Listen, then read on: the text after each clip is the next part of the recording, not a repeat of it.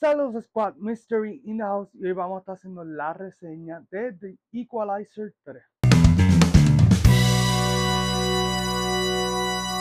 Equalizer 3 es la producción más reciente de Sony Pictures en llegar a cines. Esta película está dirigida nuevamente por Antoine Fuqua, que es también el director de las dos películas anteriores de The Equalizer.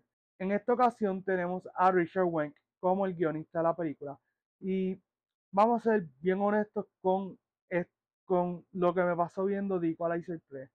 Sí, The Equalizer 3 no es la mejor película dentro de la trilogía. Creo que eso está bastante establecido con el thumbnail si es que lo están viendo.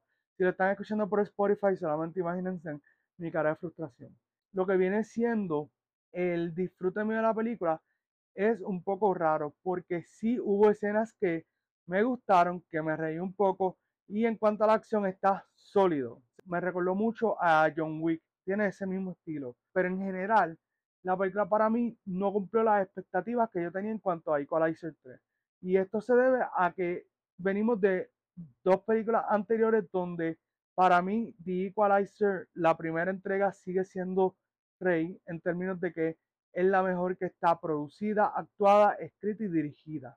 Luego en la segunda tuvimos a Pedro Pascal de Villano, que en aquel momento y ahora cuando la volví a ver, eh, antes de ver la tercera, Pedro Pascal es un buen actor, pero simplemente como que no lo compré como el villano de esa segunda entrega.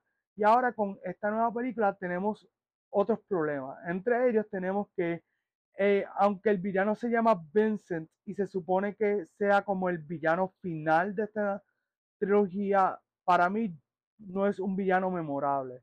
No es un villano que yo pueda decirte, mira, dentro de los villanos de The Equalizer fue el más que me gustó. Eh, también es la cuestión de que un personaje que para mí no luce dentro de la película. Hay otros personajes que para mí podían haber sido mejores villanos e incluso habían otras rutas que podían haber tomado en cuanto a la historia y pienso que les podía haber ido un poco mejor. Con eso dicho, quiero también hablarle un poco de la trama. La trama esta vez toma el personaje de Robert McCall, interpretado por Denzel Washington, y lo coloca en Italia. Entonces, toda la película se ocurre en Italia, en una provincia de Sicilia. Y entonces, a partir de eso, pues van a estar surgiendo unas situaciones donde tenemos que ver a Denzel Washington eh, ser aún mucho más que su personaje en Man of Fire y menciono esa película porque una de las cosas que al público le había llamado mucha atención de esta película era que Dakota Fanning, que fue su coprotagonista en aquella película, años más tarde iba a regresar una reunión, pero en esta ocasión en lo que viene siendo The Equalizer 3. Y esa parte no me gustó mucho porque, ok, por un lado sí, eh, Dakota Fanning actuó muy bien, pero siento que el personaje que le dieron a Dakota Fanning se queda corto en cuanto a lo que viene siendo su eh, dotes actorales y lo que podían haber hecho dentro de la historia.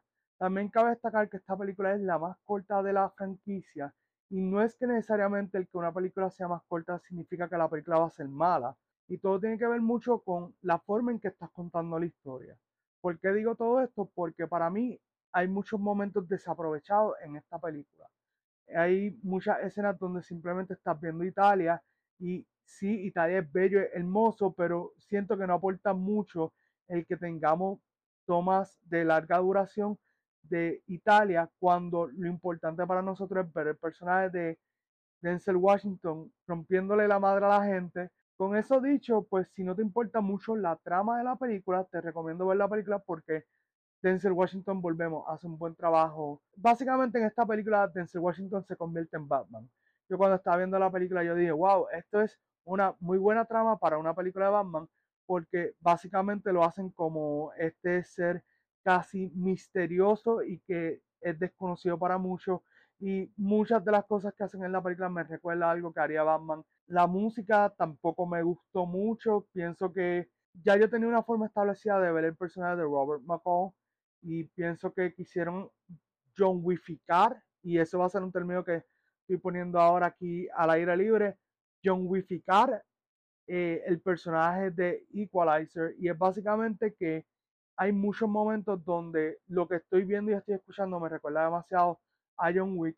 En cuanto a la cinematografía, pues entiendo que al ser una película de un presupuesto mediano, pues es un poco difícil que la cinematografía resalte mucho. Algunas escenas que se ven demasiado de oscuras, en específico algunos paisajes de Italia, entre otros momentos en la película. Vámonos a la puntuación, que es lo que ustedes quieren saber. Y para mí, The Equalizer 3 es un 6 de 10. Así que si les gustó este video, dale like, comenta, comparte este video. Suscríbete al canal si no lo has hecho, dale a la campanita y nos veremos en otro video de Movie Squad. ¡Wow!